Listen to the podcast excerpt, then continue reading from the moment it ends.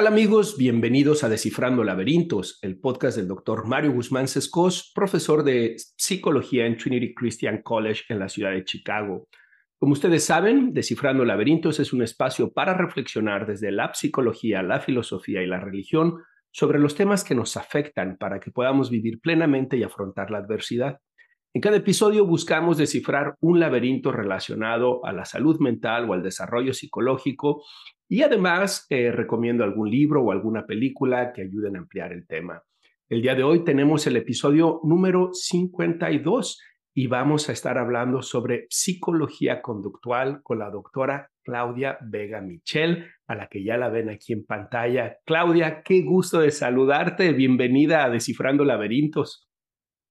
Gracias, Mario. Mm, em, estoy muy contenta con la invitación y aquí de, de platicar de estas cosas que nos interesan.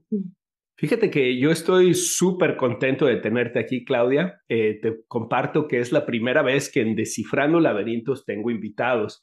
En el programa de YouTube, en el canal de YouTube, ahí sí he tenido distintos colegas. Hemos hablado sobre eh, terapia familiar sistémica, sobre psicología organizacional, sobre psicología social, pero nunca había tenido a nadie en Descifrando Laberintos porque era como un espacio más individual y estaba como pensando, ¿cómo puedo traer gente que puedan ayudarnos a quienes nos hacen favor de escuchar Descifrando Laberintos a entender la psicología mejor y a entender eh, las aplicaciones de la psicología?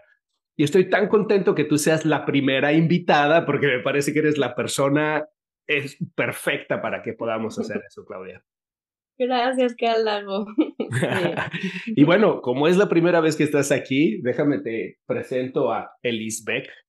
Tal vez no lo conocías, pero Elisbeck es esta escultura que tengo aquí con un perrito y la gente me mandaba y me decía, ¿qué nombre le vas a poner? decidimos ponerle Ellis Beck en honor a Albert Ellis y a Aaron Beck. Entonces, bueno, aquí vas a estar acompañada por Ellis Beck y por mí, Claudia. Claudia, hoy tenemos que platicar sobre psicología conductual y las aplicaciones de la psicología conductual. Y la idea es que la gente, además de que aprenda sobre psicología conductual, también eh, aprenda sobre Claudia Vega Michel. ¿Quién es Claudia Vega Michel? Porque tienes una historia fascinante, eh, una trayectoria eh, sobresaliente y bueno, pues me gustaría si podemos empezar por ahí, si puedes decirnos quién es Claudia Vega Michel, la doctora Claudia Vega Michel. Sí, mira, eh, soy psicóloga de, profesión en licenciatura y desde que estaba estudiando me, me interesó mucho conocer el comportamiento pero también conocer el comportamiento en relación a las respuestas fisiológicas, eh, qué pasaba con las respuestas neurofisiológicas eh, y específicamente también qué pasaba con las hormonas y el sistema inmunológico.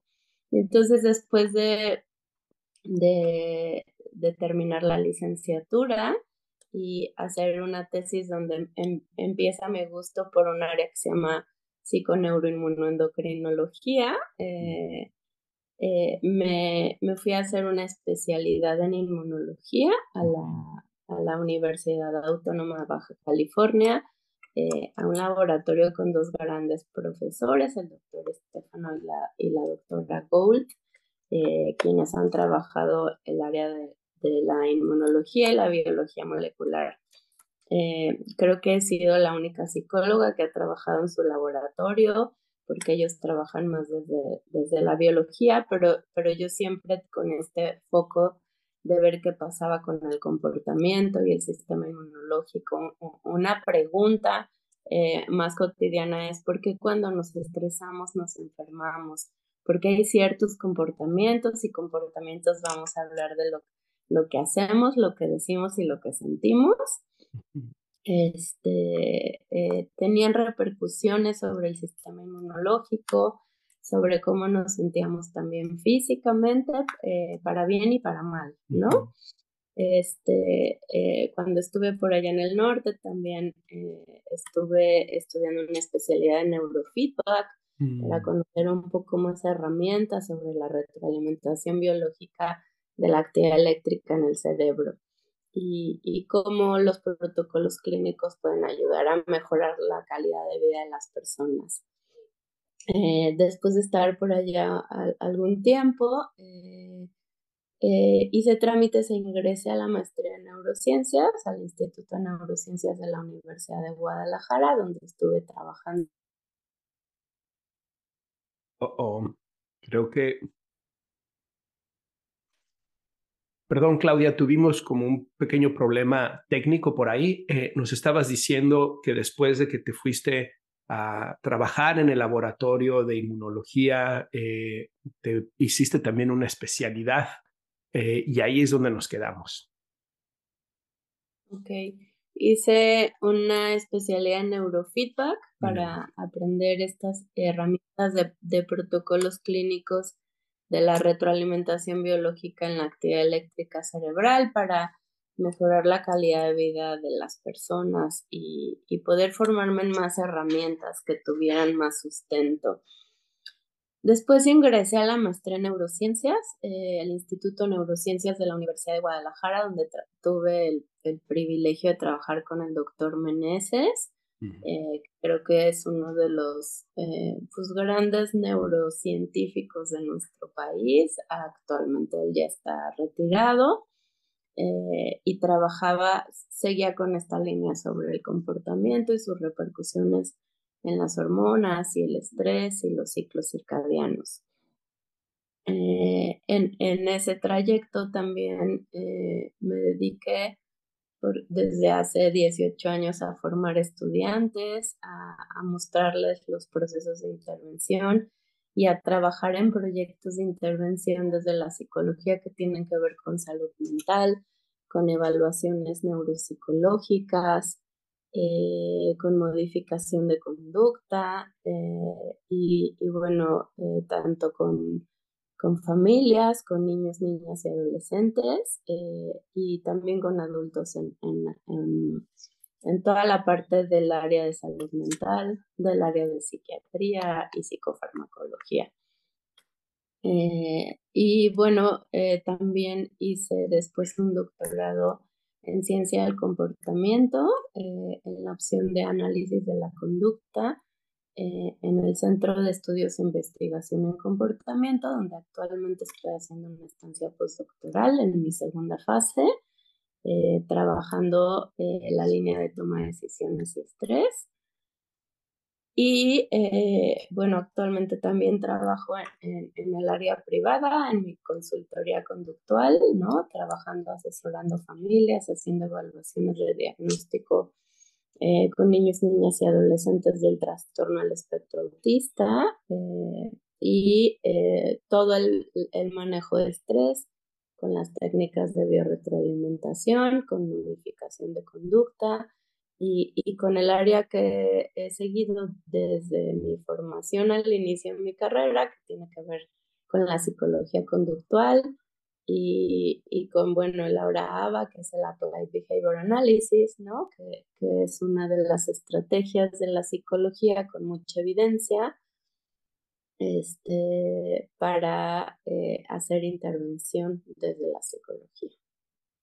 Wow, eh, Claudia, em, veo una trayectoria, ¿no? Como en una búsqueda de comprender el comportamiento humano desde distintos ángulos, ¿no? Por un lado, eh, la correlación entre el sistema endocrino, el sistema nervioso, ¿no? la parte de las neurociencias, la parte de cómo nuestro sistema inmunológico responde al estrés, eh, su correlación con esos pensamientos, eh, perdón, con esas conductas eh, encubiertas o explícitas, tanto los pensamientos como las acciones que hacemos pero también veo que hay como un constante volver a la psicología conductual, ¿no? Eh, veo como que ha habido una trayectoria de exploración y pareciera que al final vuelves al, al punto de partida, que es la psicología conductual.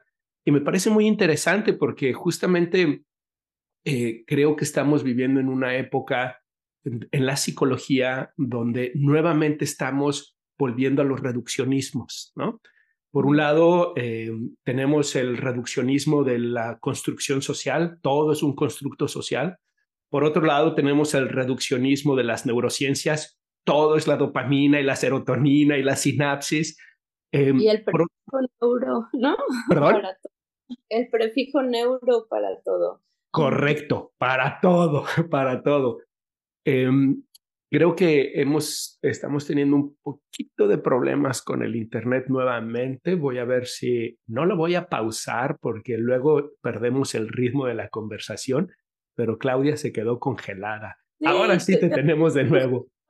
Te vi congelado también a ti. Nos quedamos con el prefijo neuro. Exactamente, yo creo que por eso nos congelamos, porque ahora todo es prefijo neuro, ¿no?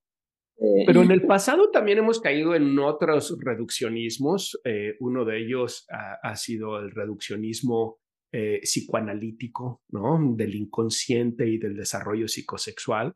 Y otro muy fuerte ha sido también el reduccionismo conductista, ¿no? Todo es el estímulo y la respuesta. Entonces veo que tienes como una trayectoria que te ha permitido explorar muchos elementos, que vuelves a la psicología conductual, pero que me parece que tal vez eso te previene de caer en el reduccionismo. ¿Estoy en lo correcto, Claudia, o no?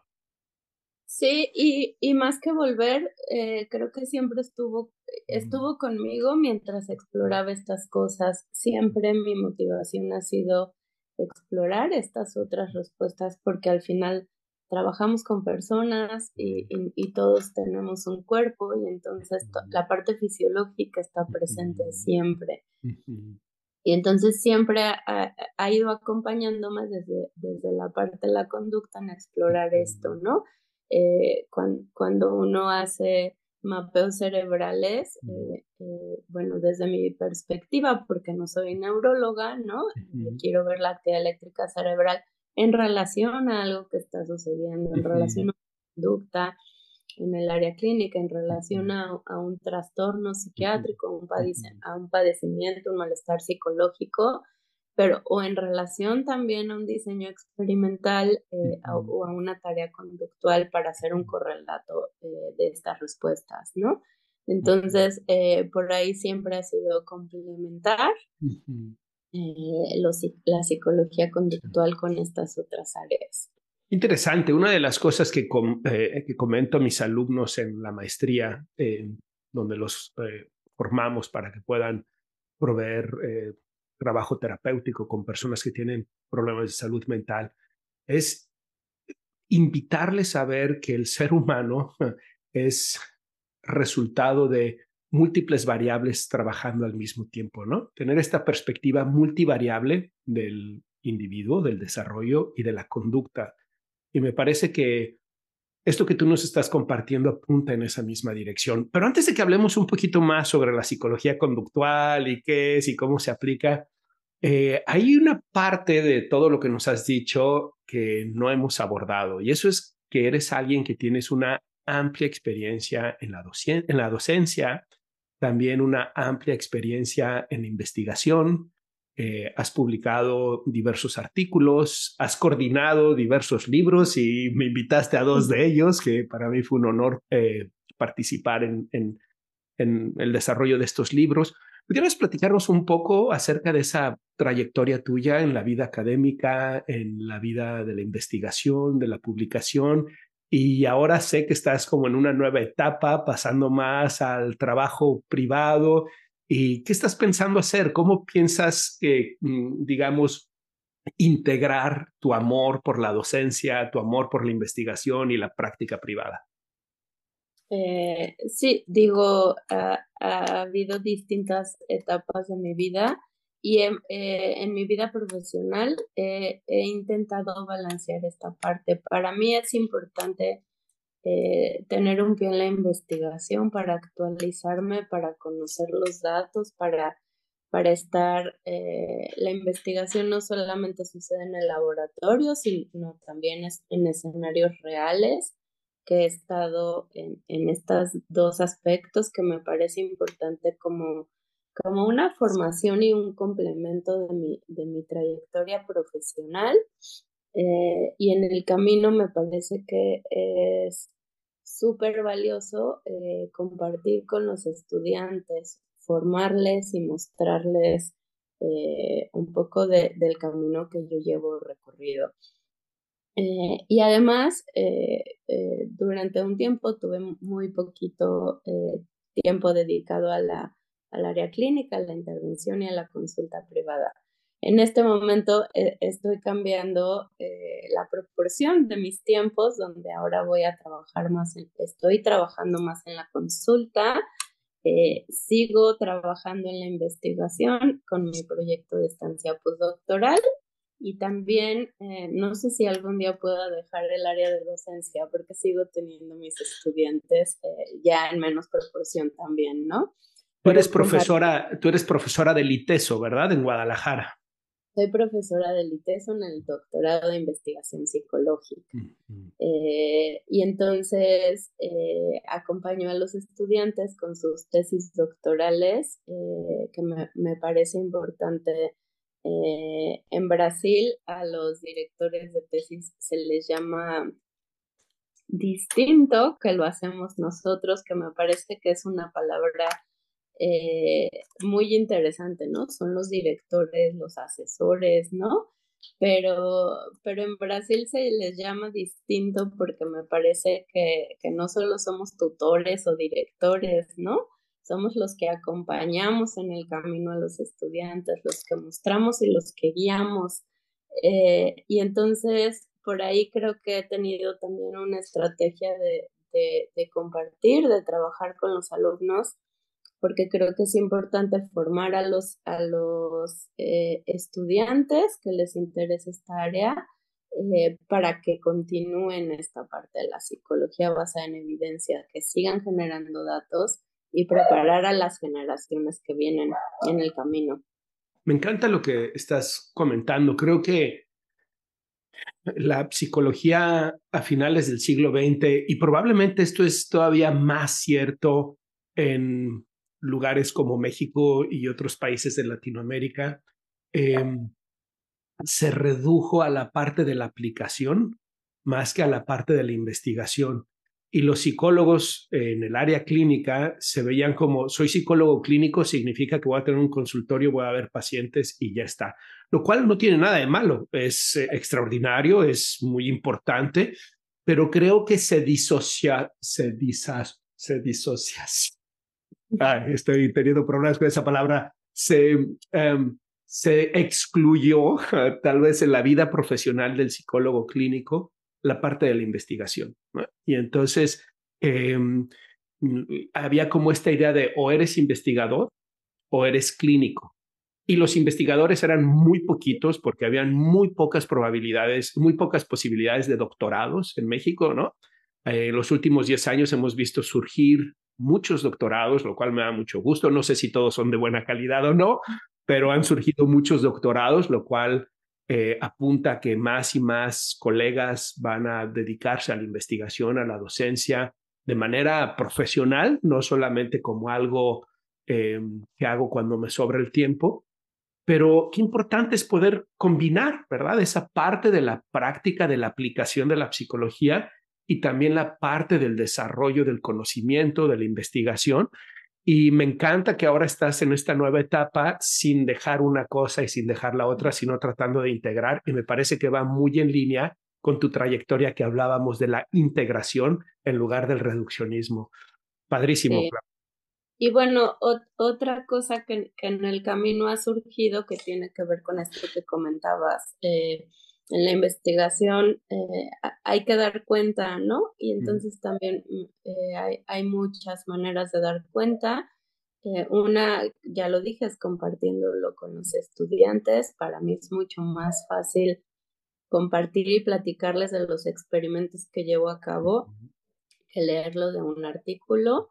Pero otra parte también es publicar y escribir esto tanto los artículos en revistas indexadas eh, como los libros que he coordinado, que invito a, los amigos, colegas y entonces nos divertimos compartiendo y complementando los índices que se nos ocurren en el camino para los libros o colaborando con otros colegas escribiendo capítulos de libros, pero además también compartiendo los datos en los congresos. Ir a los congresos para mí también ha sido eh, una, una fuente de, de reconocer lo que hacen otros, de compartir lo que hago yo, pero también de ver eh, para dónde van las tendencias, para dónde hay que apuntar.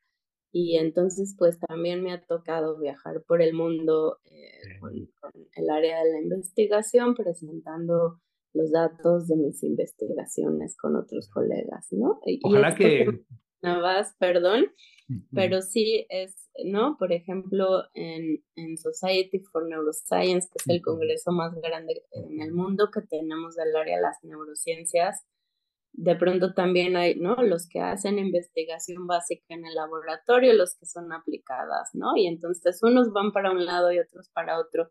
Y a mí me gusta estar en los dos lugares porque creo que de todos aprende uno y puedes tener más herramientas para atender a las personas que, que solicitan tus servicios. Pues ahí les dejo em, esta reflexión a todos los que nos escuchan y nos ven, que son estudiantes de, de psicología e incluso que ya son profesionales y están aplicando la psicología. No desvinculen la investigación de la práctica, dense la oportunidad de ir a congresos, eh, dense esa oportunidad de exponerse a lo que los demás están haciendo. Ustedes mismos dense la oportunidad de unirse a gente que está haciendo investigación para que aprendan a hacerla y que el día de mañana ustedes sean los que dirijan la investigación, porque así es como avanza el conocimiento en psicología, así es como mm, no dejamos de formarnos nunca como psicólogos y además pues está lleno de experiencias súper padres. Bien, em, Claudia, ¿qué te parece que pasemos a hablar un poquito más en concreto sobre la psicología conductual? Em, quiero compartirte que cuando yo salí de mi licenciatura, hace ya muchos años, Claudia, em, era un ferviente psicoanalista jungiano, no freudiano, siempre tuve algunas dificultades con Freud, no del todo, le reconozco la gran labor y el mérito que tiene en la historia de la psicología, pero me fui a Barcelona a estudiar Carl Gustav Jung, hice mi primer maestría y regresé a Guadalajara diciendo, yo soy un psicólogo jungiano y voy a trabajar con la psicología analítica de Carl Gustav Jung. Y luego me enfrenté a dos cosas. Una fue una dificultad y otra fue una oportunidad. La dificultad fue que trabajando desde el análisis jungiano con muchos de mis pacientes, problemáticas recurrentes no se resolvían. Y eh, situaciones como ataques de pánico, eh, conductas o respuestas fóbicas, eh, niveles de ansiedad elevados ante distintas situaciones. Y yo trabajaba con ellos y bueno, probablemente no era el mejor analista jungiano, y tal vez eso influía un poco en los resultados, pero por otro lado también veía que siendo tan rica y vasta la psicología de Jung, no abordaba estas situaciones, estas experiencias, em, digamos, generadoras de sufrimiento, de malestar, de manera directa y no habían protocolos de cómo aplicar la psicología jungiana, este tipo de cosas. Entonces me sentía un poquito atado de manos y me sentía frustrado cuando veía que mis pacientes venían y venían con, otra vez tuve un ataque de pánico, otra vez tuve estas situaciones. Entonces, esa fue la dificultad, pero después se me dio una oportunidad y esa oportunidad es que me buscó la Universidad Panamericana en Guadalajara y me dijeron, oye, nuestras alumnas de pedagogía están pidiendo la materia de modificación de la conducta y pensamos en ti. Le dije, no, pues pensaste en la persona equivocada, porque yo soy un jungiano, yo voy a interpretar sueños y voy a hacer análisis de... Eh, y me dijeron, no, te queremos a ti. Les dije, caray, le digo, pues, ok, siempre me han gustado los retos y les dije, lo hago siempre y cuando sepan que yo no soy el experto y que por lo tanto sepan que va a haber un margen de error importante. Prepara el curso, eh, preséntanos lo que vas a preparar y lo platicamos. Entonces fui y me compré el libro de Kasdin de la modificación de la conducta humana y lo empecé a leer, Laura, y fue como un fue, eh, eh, fue una total, eh, digamos, epifanía tuve, ¿no? Es decir, ¿qué es esto?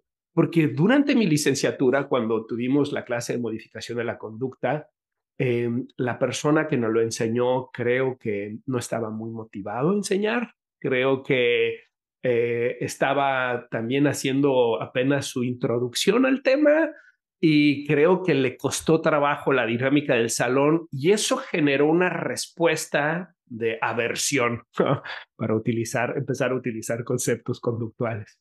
Pero leo a Kasdin y me quedo y digo, ¿qué es esto?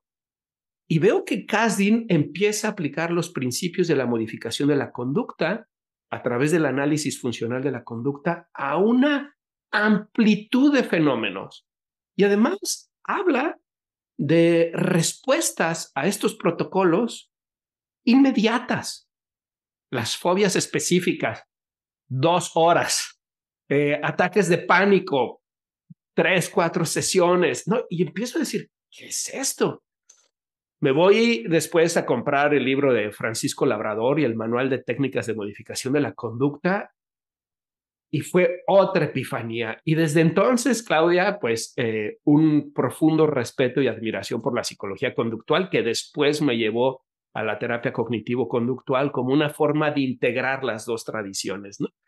Y ahora les digo a mis alumnos, cometen un error pensando que Freud es el padre de la psicología, porque en realidad hay un padre y hay una madre. Y ese padre y esa madre es Freud y Skinner que se llevaban muy mal, eran padres que vivían en conflicto constantemente y somos hijos de esa relación disfuncional entre ellos dos.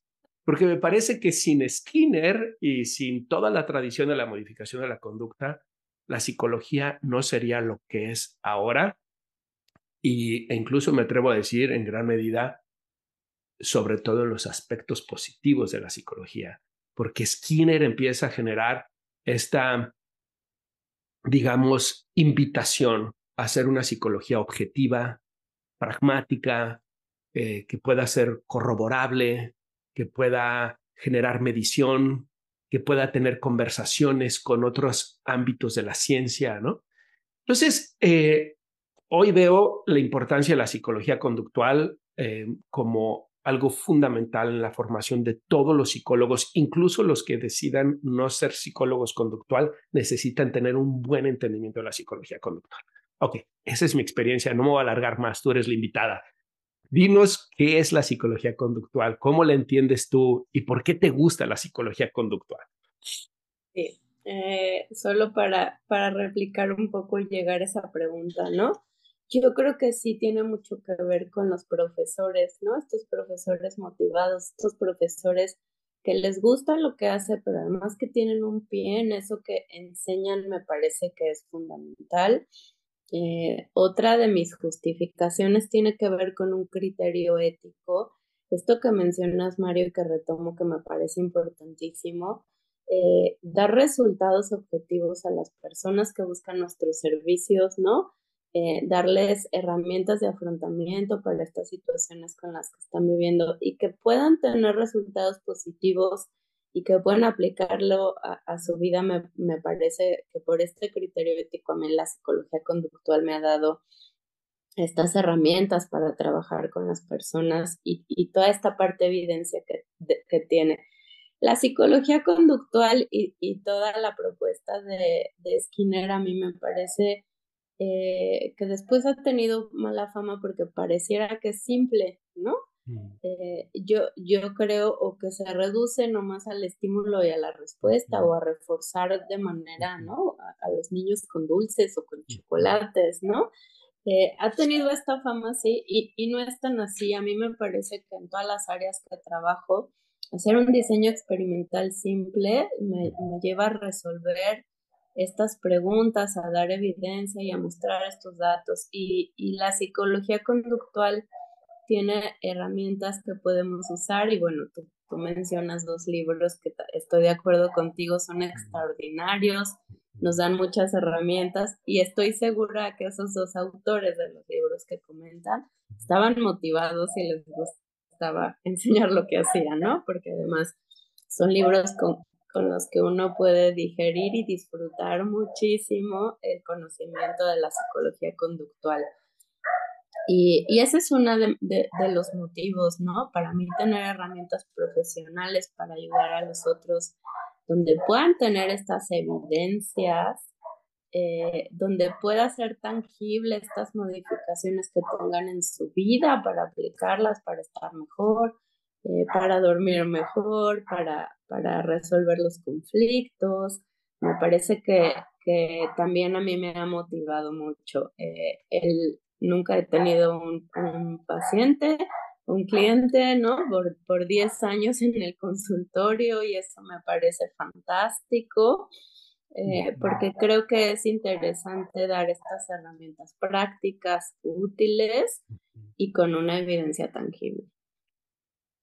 Ahora que veo en retrospectiva y teniendo un entendimiento mayor sobre la psicología conductual, pienso que ese profesor nos estaba aplicando una terapia aversiva sin que él estuviera del todo consciente de lo que estaba haciendo, ¿no? Em, y creo que bien señalas que se ha generado, eh, digamos, una mala fama, mm, por un lado de simplista, lo cual no es, pero por otro lado también de manipulación, ¿no? Pienso en aquella famosa película de eh, La Naranja Mecánica, que me parece que es una buena crítica si se lleva la psicología conductual a un nivel, digamos, em, distorsionado, ¿no? A, un nivel que no es manejado de manera apropiada. Em, pero por otro lado, creo que eh, tenemos evidencia a través de todos estos años. Ah, perdón, y, estaba pensando también en Walden 2, ¿no? la gente dice, oye, pues es que hasta Skinner dejó aquí su utopía de cómo aplicar estos principios conductuales para em, generar sociedades en donde tal vez no hay libertad, ¿no? Pero yo he aprendido a ver la psicología conductual de una manera diferente. Eh, lo veo desde la perspectiva que tú estás diciendo. Son herramientas que pueden precisamente ayudarme a ser más libre, porque cuando puedo dejar una adicción, cuando puedo dejar una respuesta fóbica, cuando puedo dejar em, niveles de ansiedad que no me permiten laborar, entonces lo que sucede es que estoy generando una experiencia de libertad, ¿no? Soy más libre para decidir y actuar como yo quiero hacerlo, ¿no? Eh, platícanos, Claudia, em, ¿cuáles serían como estos principios básicos de la psicología conductual? Em, por un lado está el análisis funcional de la conducta, por otro lado están las contingencias, por otro lado el tema del contexto del que tú y yo hemos estado platicando también, ¿no? Sí, yo creo que tiene un montón de herramientas, la que, la que más yo uso, eh, que, tiene, que tiene que ver eh, con, con, el reforzamiento positivo, con hacerlo bien. Se ha demostrado mucho que, que aprendemos mejor por las buenas, que, que disfrutamos más. Eh, el, el, las relaciones de contingencias, claro que está el estímulo y la respuesta, pero por ejemplo, antes están las operaciones motivacionales. Si tú no primero trabajas con la persona eh, que está buscando tus servicios, a encontrar qué le motiva, qué quiere, qué es, qué es, qué es lo que le va a hacer trabajar, porque todas eh, la psicología clínica no es magia, ¿no? No sucede en el consultorio, las personas deben de trabajar mucho para que los cambios y los objetivos terapéuticos sucedan y nosotros proporcionamos herramientas. En el, análisis funcional de la conducta hay que evaluar el contexto de las personas, el ambiente, la situación familiar. Y yo creo que nosotros en la clínica somos más como artesanos, somos más como sastres que hacemos trajes a la medida, que hacemos tratamientos a la medida con la situación de las personas que nos busca. Aunque tengamos las herramientas planteadas, tenemos que tener en cuenta el contexto la persona, la situación familiar o laboral, la misma escuela donde van los niños, ¿no? No podemos hacer recomendaciones escolares eh, que, que no vayan con la pedagogía de la escuela, por ejemplo. Y entonces con todas estas herramientas yo utilizo más estas herramientas que tienen que ver con lo positivo, que tienen que ver con, pasarlo bien, porque así aprendemos mejor y así mantenemos más este cambio que sucede. Eh, los castigos y las situaciones aversivas, claro que funcionan, pero funcionan a lo inmediato, un ratito, y a lo mejor no perduran en el tiempo. Y justo lo que queremos es es que la persona no dependa de estar yendo al consultorio o, por ejemplo, con la técnica de biofeedback, que es un tratamiento conductual porque es un condicionamiento operante, que aprende y desarrolle las herramientas, pero después que las aplique en su vida cotidiana y no tenga que estar dependiendo, por ejemplo, del equipo de biofeedback para, para regular las respiraciones o lo que estemos trabajando para su situación de ansiedad, insomnio, gastritis, colitis, cefaleas, ¿no? Entonces, eh, trabajo por ahí evaluando la parte del contexto, la parte de las necesidades de la persona o de la familia, y en base a eso se hace un tratamiento muy personal eh, y en base a, muchas cosas tangibles donde, donde yo pueda dar cuenta y donde la persona misma se dé cuenta cómo se van modificando en, en una o varias áreas de su, de su vida, ¿no? Acabas de mencionar un concepto que es fundamental dentro de la psicología conductual, que es eh, el del condicionamiento operante, ¿no? Y quiero compartirte cómo se lo explico yo a mis alumnos y a mis pacientes para que tú me digas qué opinas, si, si te parece que es una explicación apropiada o no. Les digo que cuando uno quiere pensar en cómo generar, modificar o erradicar una conducta, uno tiene que pensar en las consecuencias que le siguen a esas conductas que tenemos tres distintas consecuencias posibles, ¿no? Por un lado, los reforzadores, es decir, consecuencias eh, que resultan placenteras, que resultan agradables y que incrementan la frecuencia de la conducta. Que le antecede. Por otro lado, tenemos los castigos, perdón, y algunos se olvidan de que tenemos reforzadores positivos y negativos, ¿no? Lo mismo con los castigos. La gente tiene esta tendencia a asociar el castigo como algo negativo siempre. Pero justo el castigo es eh, la consecuencia número dos, en donde la persona experimenta algo que reduce la frecuencia de la conducta que le antecede. Y aquí puede ser un castigo positivo o negativo.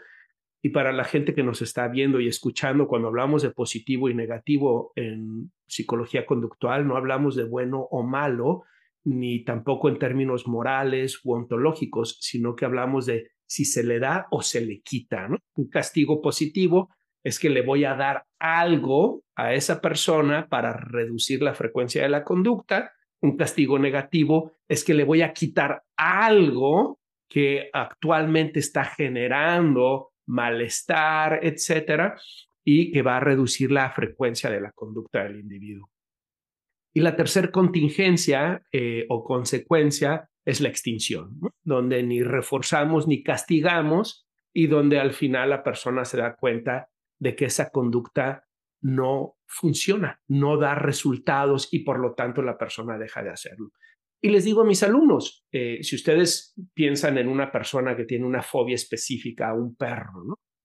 Eh, y la mamá cada que van a ir a un parque le dice, aquí quédate, mijito, voy a ver que no haya ningún perro antes de que te bajes. ¿Qué está haciendo la mamá? La mamá está reforzando la conducta de ansiedad eh, y de evitación del perro, ¿no? Eh, o, por ejemplo, cuando los papás eh, están en una relación con un hijo conflictivo y donde el hijo utiliza conductas desafiantes para lograr las cosas que él o ella desea, ¿no? Y el papá le dice, está bien, te voy a dar el teléfono pero ya no me molestes, ¿no? O ya no actúes de esa manera. El papá terminó reforzando la conducta desafiante del hijo.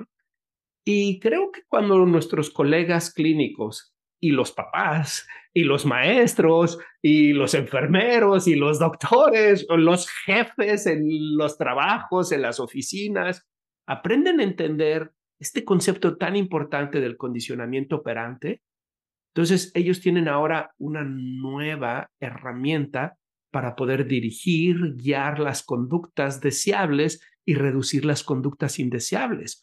Porque, según Skinner, este, digamos, esta fórmula, este condicionamiento operante, esta ley de la conducta, opera en todos los niveles y en todos los contextos.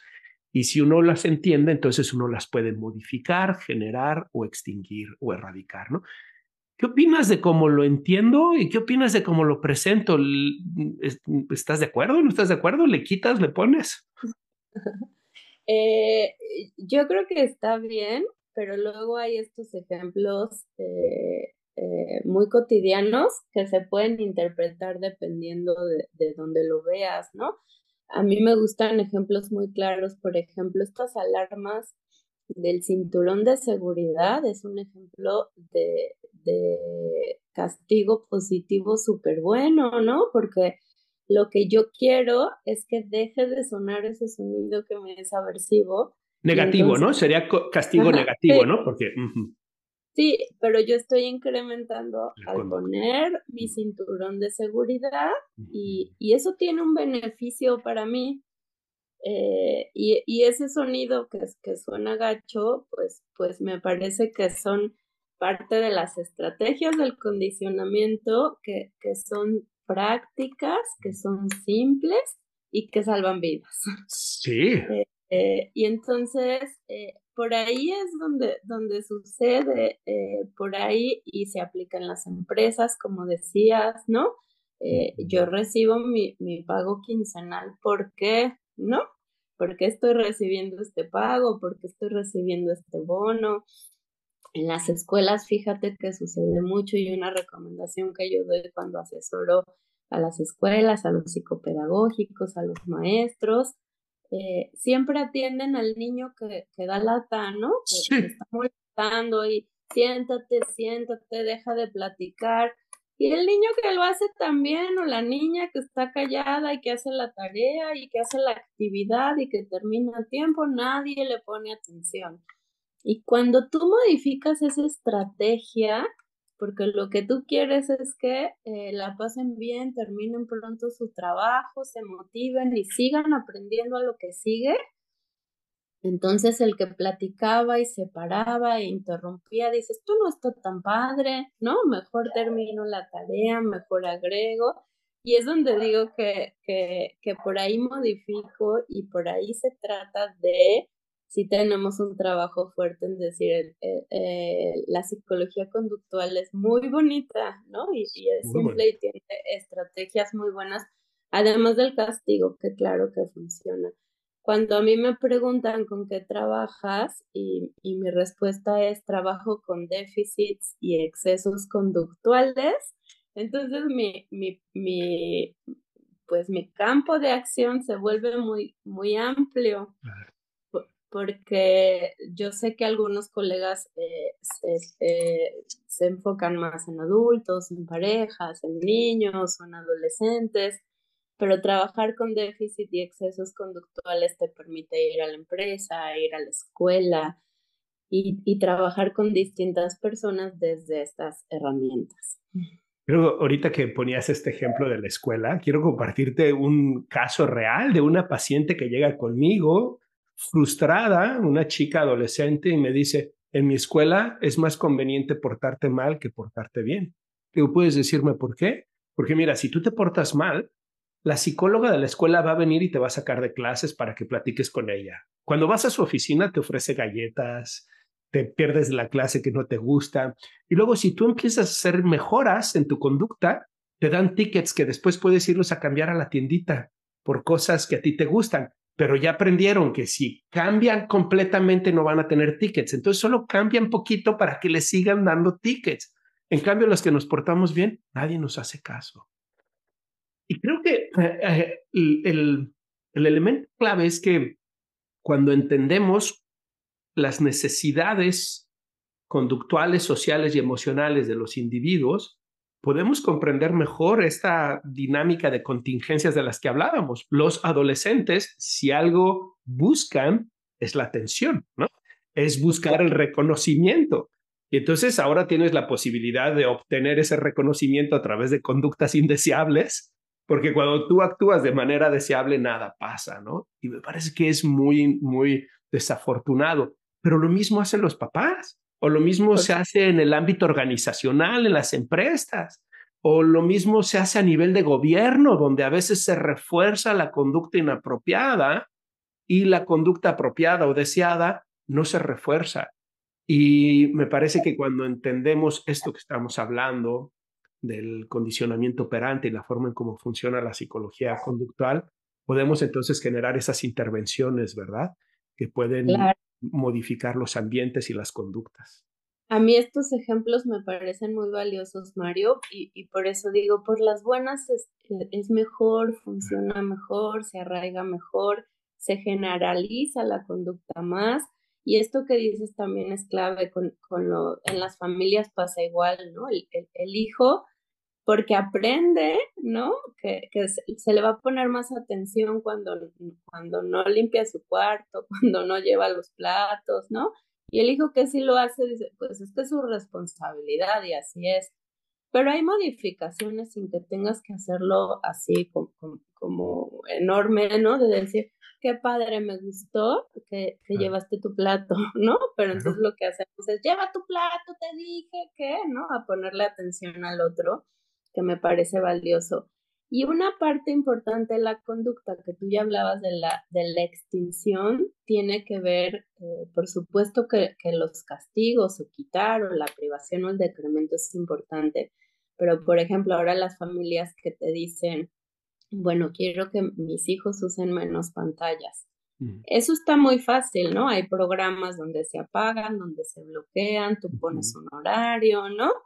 Pero hay una contraparte que tiene que ver con el contexto y la situación y dices, pero ¿qué le vas a dar en lugar de? ¿Cuál es la alternativa? Porque si tú quitas solamente eh, la, la, conducta de extinción, eh, sucede que luego hay unos berrinches, ¿no? hay, hay conductas muy indeseables cuando tú quitas esta, este tipo de, de cosas, por ejemplo, las pantallas, ¿no? Y entonces hay que darles herramientas también, por ejemplo, a los padres o a los maestros de qué vas a hacer si vas a, eliminar o a quitar algo.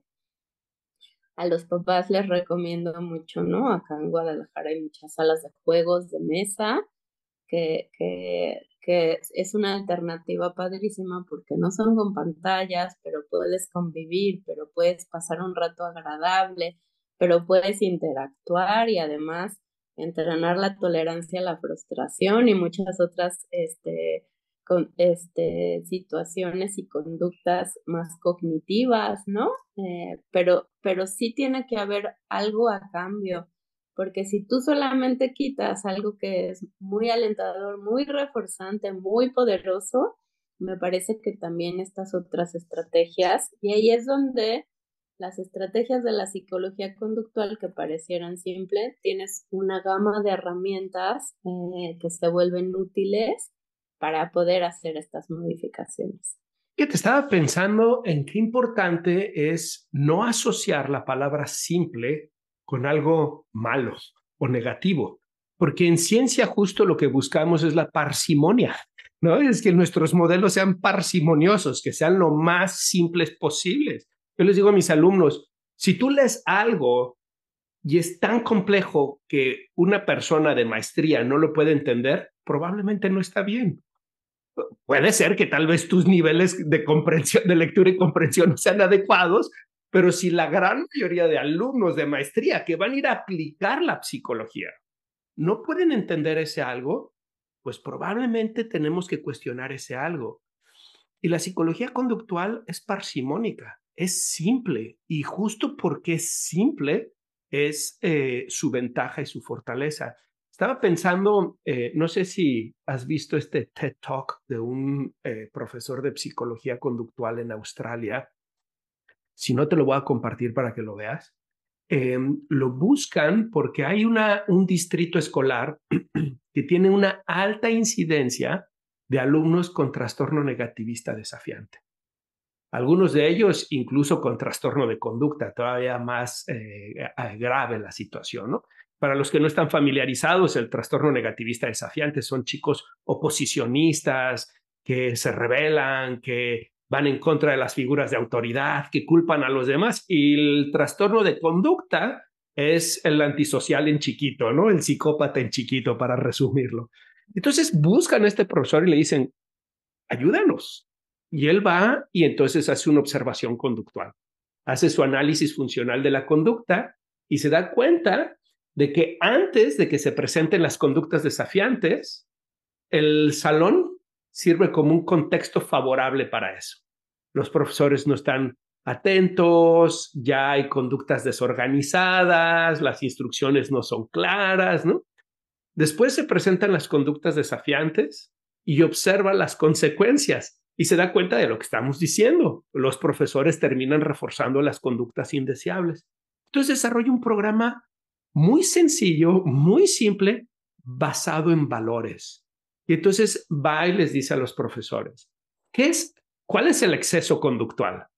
Eh, desafío, violencia, falta de instrucciones, eh, maltrato a los compañeros.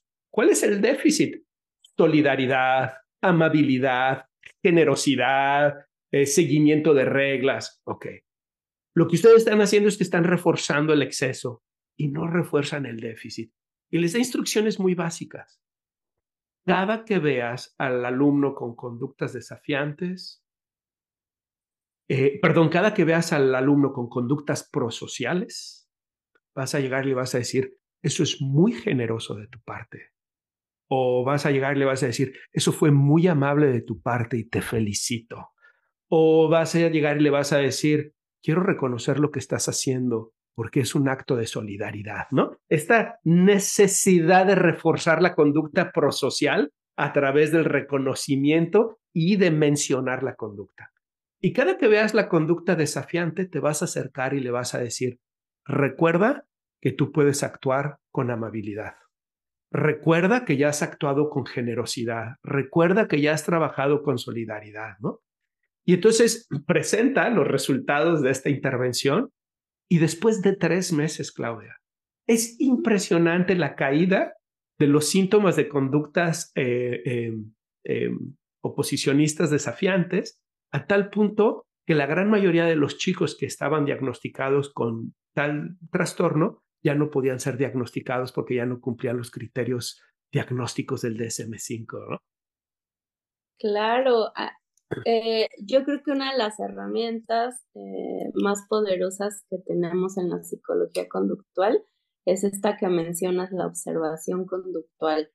Eh, por supuesto que tenemos que pasar mucho tiempo entrenando y, evaluando porque, porque cada milisegundo tienes, tienes que evaluar y observar lo que sucede en el comportamiento y en la interacción con el contexto eh, y, y, para mí esa es una de las herramientas más útiles porque en base a eso haces tus propuestas de intervención, ¿no? Y entonces de pronto los papás o las escuelas me dicen, ¿y, y, y dónde está el test, ¿no? O la, mm. o, la prueba psicométrica, que por supuesto para algunas situaciones es útil, pero, pero la observación conductual y las evaluaciones conductuales son poderosísimas porque entonces nos permite tener estas herramientas para las intervenciones hechas a la medida, en donde así es ese ejemplo que pones que me parece buenísimo. Eh, es distinto en un distrito escolar donde tú estás en Chicago, en uno acá en Guadalajara, en un colegio acá. ¿Por qué? Porque necesitamos adaptarlo eh, y lo que nos importa mucho son los eh, excesos y déficits conductuales, de qué quieren y hasta dónde las personas están dispuestas a, ¿no? Ahí, por ejemplo, los maestros tuvieron que modificar eh, sus intervenciones porque no estaban ya acostumbrados, ¿no? Un ejemplo que yo pongo muy claro es como el nivel de ruido o de gritos o los decibeles en casa se van incrementando, ¿no? además de la frecuencia, la intensidad. Te dije que, y entonces, y de pronto se llegan a unos niveles de ruido, si todos en nuestro teléfono podemos medir los decibeles con una aplicación, y dices, híjole, ya no escucho, ¿qué tal si hablamos en silencio? ¿No? Y entonces nos empezamos a escuchar, empezamos a poner atención en otras cosas y empezamos a ver que estar en casa sin gritos es mejor idea, ¿no? Genial, genial. Oye, Claudia, vamos, si te parece, para terminar un poquito esta introducción de qué es la psicología conductual, eh, pudiéramos decir entonces que es una ciencia del comportamiento que basada en el principio del condicionamiento operante busca analizar e intervenir en distintos contextos, como puede ser la familia, la escuela, los hospitales, la empresa, el gobierno, em, para generar conductas deseables y disminuir conductas indeseables. ¿Te parece que es un buen resumen de lo que estamos diciendo? Buenísimo. Ok, ahora, hay un tema que a mí me ha costado trabajo desde que llegué a Estados Unidos. Y ese tema es que pareciera, aquí en Estados Unidos, no sé cómo está la situación en México, que se ha reducido al trabajo exclusivamente con las personas que tienen discapacidades, especialmente mm, discapacidades intelectuales o del aprendizaje, y se ha dejado al lado estos otros contextos que estamos hablando.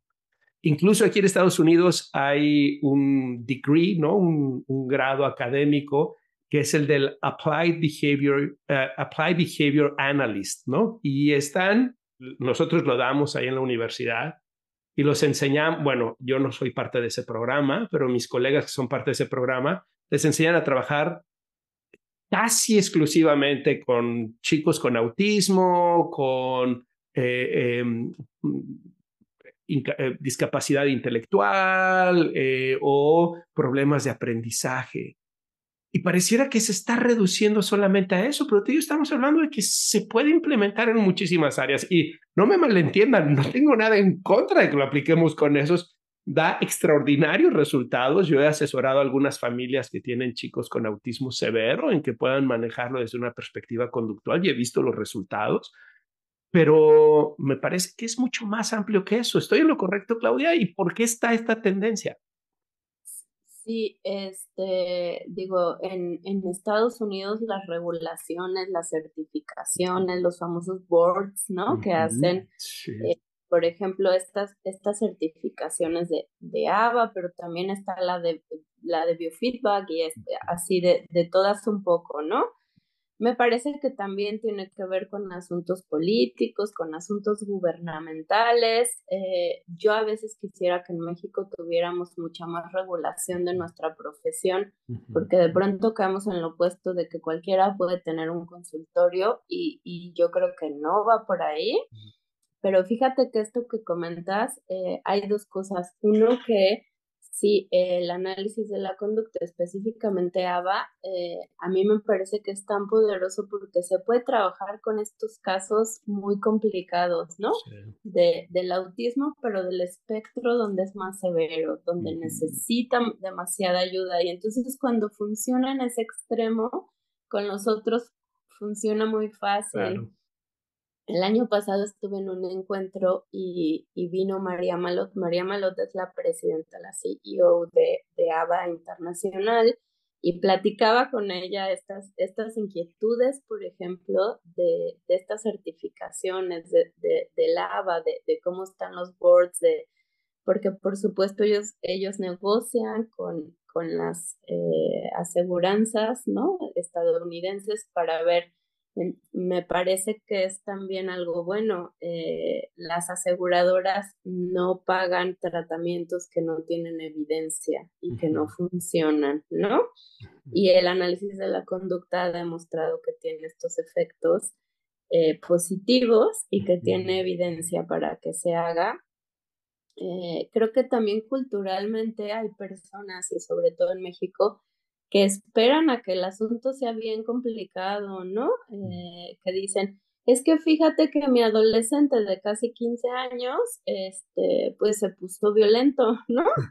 Pero entonces yo dije, ¿cuándo se puso violento? Eso no sucedió ayer, ¿no? O decimos, híjole, es que ahora ya tengo diabetes tipo 2 porque desarrollé por años, eh, por hábitos no saludables y entonces termino en una enfermedad y así sucesivamente esperamos a que, a que las situaciones sean muy graves para que entonces eh, actuemos o pidamos ayuda. Eh, y también funciona mucho en el aspecto preventivo o en, en problemas que no son tan exacerbados y que podemos actuar de manera práctica y precisa. Este, pero sí hay un asunto político que tiene que ver con, con decir yo me certifico, yo cobro, yo superviso las prácticas para que puedas tener esta certificación. y para que pueda ser, este, ¿no? Y entonces, eh, ¿no? Eh, María Malot decía, bueno, pues también en México podríamos hacerlo. Y yo decía, pues es que son contextos distintos, ¿no? Pagar esta certificación, pagar la supervisión, hacer el examen, certificarnos, ¿no? Pero sí creo que tiene que ver con aspectos políticos, con aspectos de distintos países. Y sabes qué creo que termina sucediendo? Que va reduciendo y excluyendo los campos de acción del psicólogo. Hay una conversación mayor, la gente en Latinoamérica no, no está del todo enterada de lo que está pasando aquí en Estados Unidos porque ahora hay un solapamiento de funciones. Em, tienes psiquiatras, psicólogos, trabajadores sociales, counselors, eh, ABA, analistas, em, todos trabajando, ah, enfermeras psiquiátricas, todos trabajando en el campo de la salud mental, todos dando terapia, como le queramos llamar, pero todos diciéndose que son algo diferente, ¿no? Y en México y en el resto de Latinoamérica no sucede eso. En México es, hay psiquiatras y hay psicólogos. Em, hay terapeutas también, porque hay gente que puede ir a la maestría sin tener la licenciatura y salir con el grado de terapeuta, ¿no? No sé si te perdimos, eh, se nos congeló la pantalla. Ya. Ah, ahora sí, muy bien. Y, bueno, esto que está sucediendo aquí en Estados Unidos, la verdad, yo soy em, eh, crítico de esto, porque me parece que nos estamos encaminando a una torre de Babel y lo que está sucediendo es que hay más y más profesionistas que están mal preparados, porque estos analistas de ABA no tienen toda la formación psicopatológica del desarrollo humano que un psicólogo normalmente tiene o los trabajadores sociales están muy enfocados en cuestiones de construcción social y de etcétera, y les falta la parte psicopatológica. Entonces, vamos teniendo cada vez más personas tratando de hacer lo mismo sin ser realmente lo mismo y como que la, el, la identidad del psicólogo se está empezando a diluir y me parece que es desafortunado porque un psicólogo debería ser alguien como tú que tiene esta perspectiva multivariable del ser humano, que no deja a un lado la parte endocrina, la parte neurológica, la parte conductual, la parte del desarrollo psicológico, la parte de la psicopatología, y que puede venir e integrar eso. No solamente alguien que va y aplica una técnica, porque entonces caemos al reduccionismo ahora, al reduccionismo eh, tecnológico, ¿no? Sí, eh, estoy de acuerdo contigo, pero también creo que eh, los problemas son multifactoriales y, tendríamos que también trabajar más de manera multidisciplinaria. Yo creo que sí, un reto que tenemos es trabajar en diálogo con, con, los colegas profesionales de la salud, ¿no?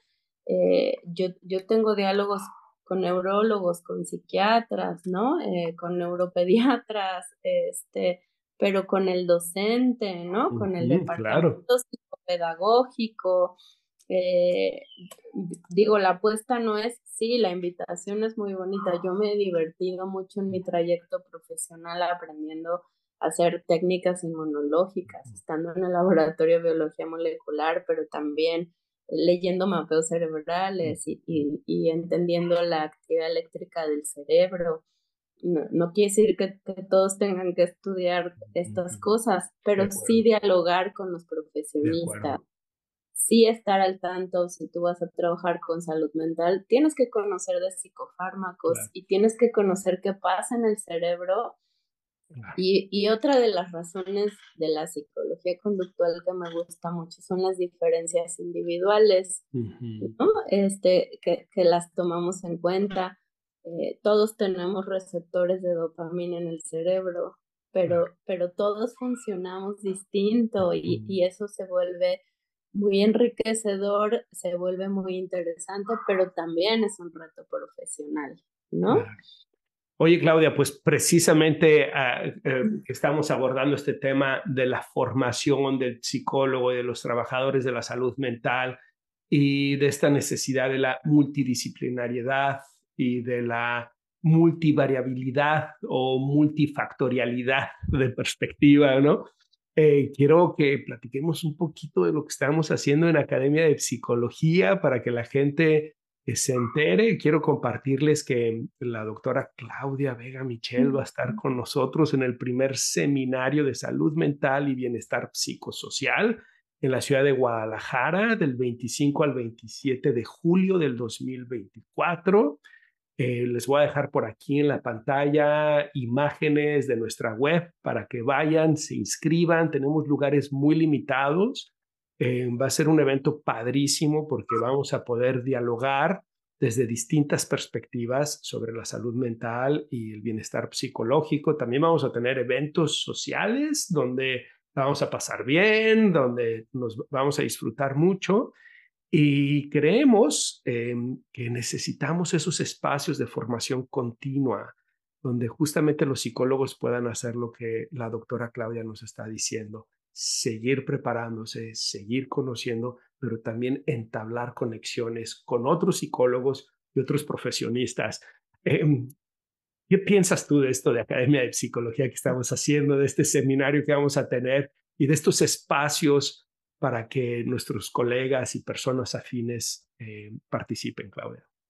Bueno, ya, te lo compartí, ¿no? Esta invitación me entusiasma mucho porque, porque yo de verdad creo que es una apuesta valiosa. Eh, el posgrado es importante, los congresos, como les decía, es importante, pero, pero tampoco podemos dejarlo ahí. Me parece que, eh, que esta apuesta que hemos dialogado mucho y, construido tiene que ver con, tampoco todo tiene que ser en la escuela, tampoco tiene que ser este, en un espacio formal académico. Eh, creo que es importante eh, eh, la apuesta de, motivar a los colegas, de hacer esta invitación, porque los problemas que trabajamos, que se vienen ahora, son complejos y me parece que tenemos la responsabilidad profesional de actualizarnos, de dialogar con otros, de, de, discutir, construir, contrastar, comparar, ¿no? Eh, y estos diálogos permiten hacer eso, permiten cuando yo estoy en mi consulta, en mi laboratorio, en el área profesional donde esté en la escuela, eh, como tan metido con lo cotidiano, eh, me parece que la invitación es hacer una pausa para enriquecer la práctica profesional, para voltear a ver al de al lado y decir, ah, no, esta estrategia me es útil, eh, para exponer una situación complicada y a lo mejor entre todos dialogar para, para intentar resolver o tener herramientas que sean mucho más útiles, ¿no? Entonces, esta invitación me, me, me, me, parece muy acertada porque hay una necesidad fuerte y tenemos pocos espacios para hacerlo y creo que este será un espacio para, para entrarle de esta manera, para, para hacer prácticas basadas en evidencia, para actualizarnos, pero también es una invitación para dialogar. A veces los profesionales de la salud no dialogamos entre nosotros y creo que hace mucha falta.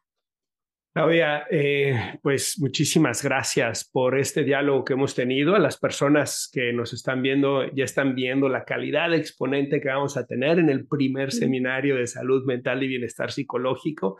Eh, va a ser un privilegio eh, contar con Claudia y poder enriquecernos de su conocimiento de la psicología, de la psicología conductual, de la aplicación de estas herramientas en las distintas áreas de la vida en el ámbito clínico, el ámbito social, contextual. Así que no se lo pierdan. Además, va a estar también el doctor José Luis Calderón, un experto en la psicología organizacional.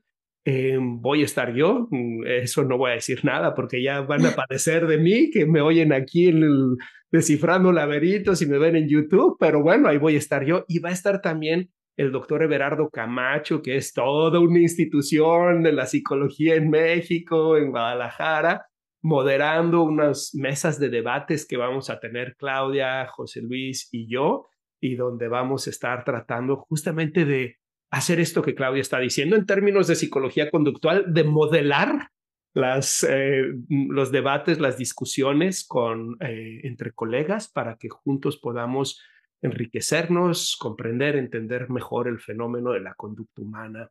Eh, Claudia, he disfrutado muchísimo este espacio contigo gracias por la oportunidad de poder conversar contigo. Gracias por ser parte de Academia de Psicología y este seminario que vamos a tener, que espero sea el primero de muchos. Y también espero que este sea el primer episodio de Descifrando Laberintos de muchos, para que después podamos platicar de otros temas que a ti te interesen, que le interesen a las personas que nos hacen favor de seguirnos. ¿Qué opinas?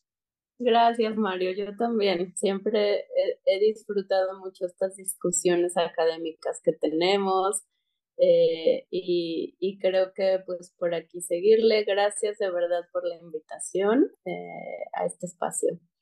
Ha sido un honor. Y a todos ustedes, eh, si no se han inscrito al canal de YouTube, háganlo. Dejen su like y dejen sus comentarios. Compartan este episodio con más personas para que más colegas y también personas que no son psicólogos comprendan, conozcan más acerca de la psicología. Si tú estás escuchando el podcast en Spotify, Apple Podcasts, Google Music o donde sea que lo escuches, también te invito a que te suscribas, que dejes tu calificación de cinco estrellas y lo compartas con más personas. Y déjenme también temas de los que les gustaría escuchar, temas que podemos aprovechar profesionales como la doctora Claudia Vega Michel para que puedan también explicarlos y que no sea solamente yo el que está aquí detrás de este micrófono. Muy bien, a todos les mando un abrazo. Claudia, que pases un bonito domingo. Buen, buen domingo, un abrazo, Mario. Bye, bye.